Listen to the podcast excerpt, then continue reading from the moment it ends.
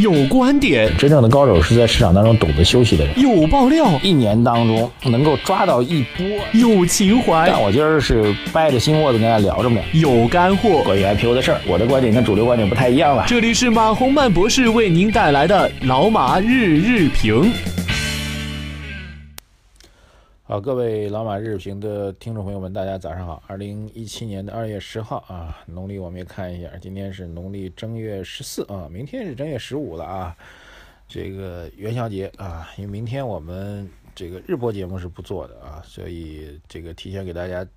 祝一声元宵节快乐吧。当然，另外一个意思呢，就过完元宵节，各位就可以收收心儿了啊，回到工作岗位好好工作。按照惯例来说，过完元宵节呢，也是最后一波的这个春节的返程的高峰啊，包括很多的建筑施工单位的务工人员，呃，都会从外地返回到自己打工的城市了啊，所以这年到明儿，这就算最后的高潮，就算过完了哈，又开始了新的一年，忙忙碌碌。努力加班，撸起袖子加油干的工作了啊！时间段了，所以这个也希望我们的所有的听众朋友们和我们的节目一起共同成长，一起努力加油向前干。好，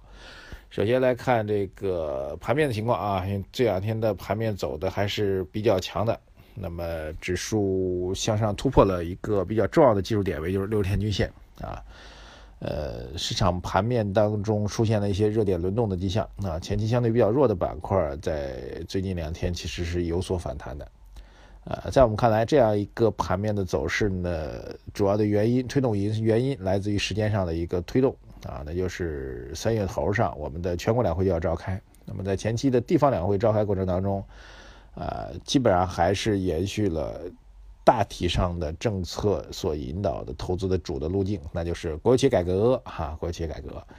国有企业改革在地方的国资的这个报告当中，在地方的两会当中是屡次被提及。那么到了三月头上全国两会的时候，应该还是同样的内容继续发酵啊。但是这种状况，我觉得对于整个市场短期的上涨是有推动力量的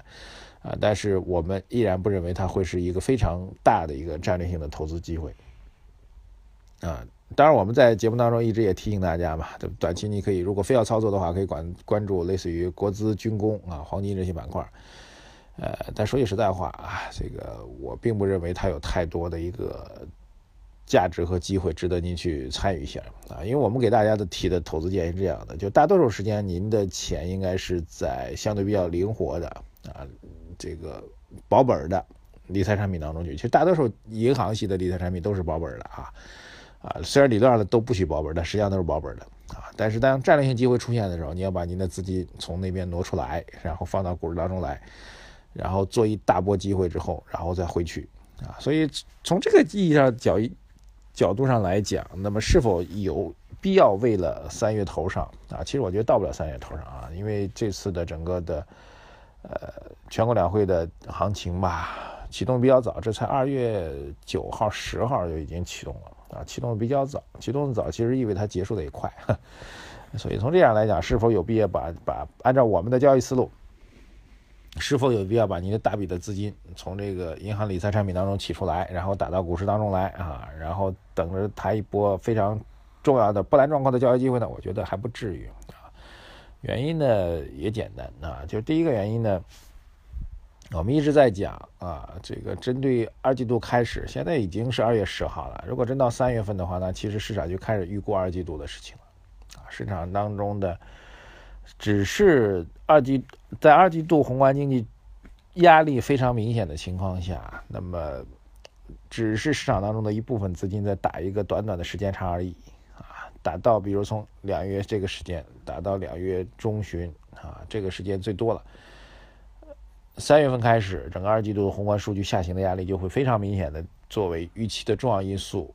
反馈给大的交易性基金啊资金重要的投资机构啊，所以是一个非常短期的一个短平快的一个交易机会吧。这种交易机会，我觉得大多数投资人，包括我在内啊，除非你是交易高手，很难去准确的去把控。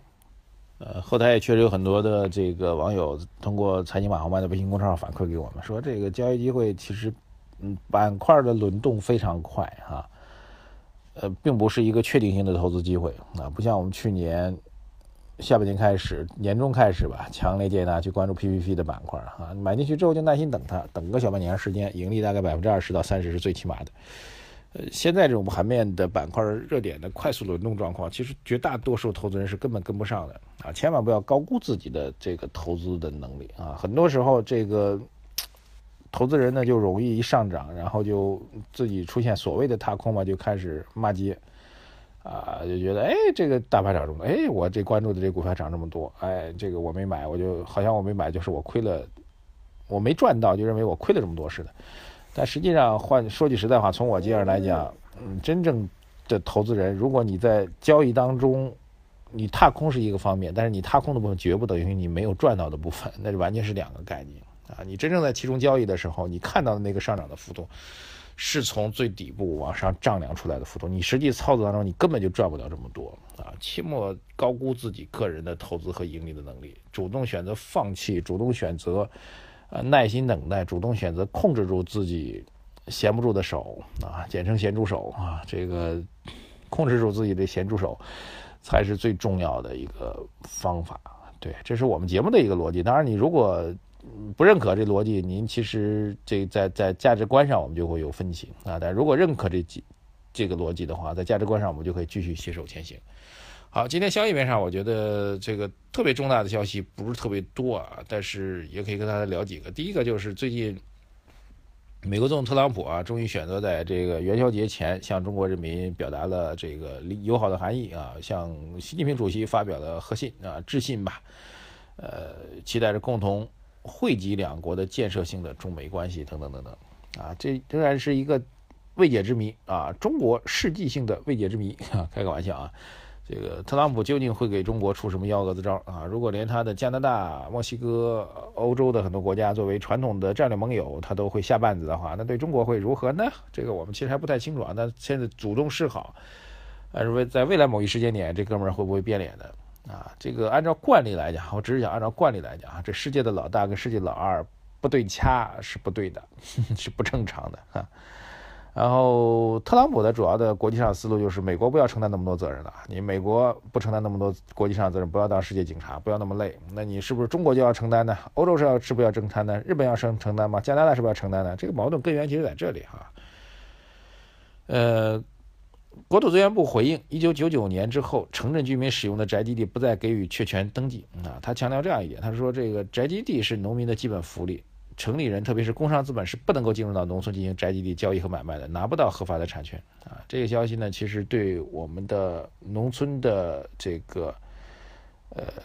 土地改革。既明确又不明确啊！这个产权，我们觉得显然，农村的宅基地啊，农村的土地承包权啊，都是属于集体所有的啊，分配给个人使用的，这个我觉得 OK 的。但是这个使用权是不是可以转换呢？这个国土部没有明确，他只是说产权不能转换，但是使用权如果也被受到限制的话，那可能又会比较敏感，就会意味着什么呢？就会意味着农村的这个不管宅基地还是耕地，这个资本化的运作的模式会进一步的受到比较大的影响。好，消息面上不是特别多啊，还有一个就本周末将会举行的是证券期货的监管会议，这个监管会议当中有可能会对并购重组明确的强化它的监管意向啊，其中其实很有很大的一点是来自于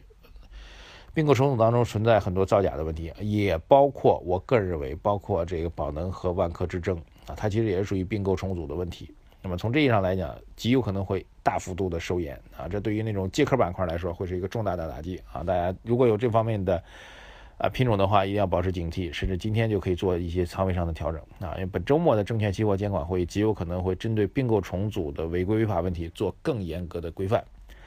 好，今天就先聊到这里啊！我们明天周末的这个老马饭局节目依然会继续啊！饭局这周应该会聊。两会的投资机会啊，大家最为关心的两会的投资机会啊，敬请关注，也希望大家能够多多的订阅，谢谢大家，再次拜谢各位本周给我们的大力支持啊，特别是在奇迹节目宣发过程当中给我们大力支持，拜谢拜谢，谢谢大家，周末好，祝大家元宵节快乐。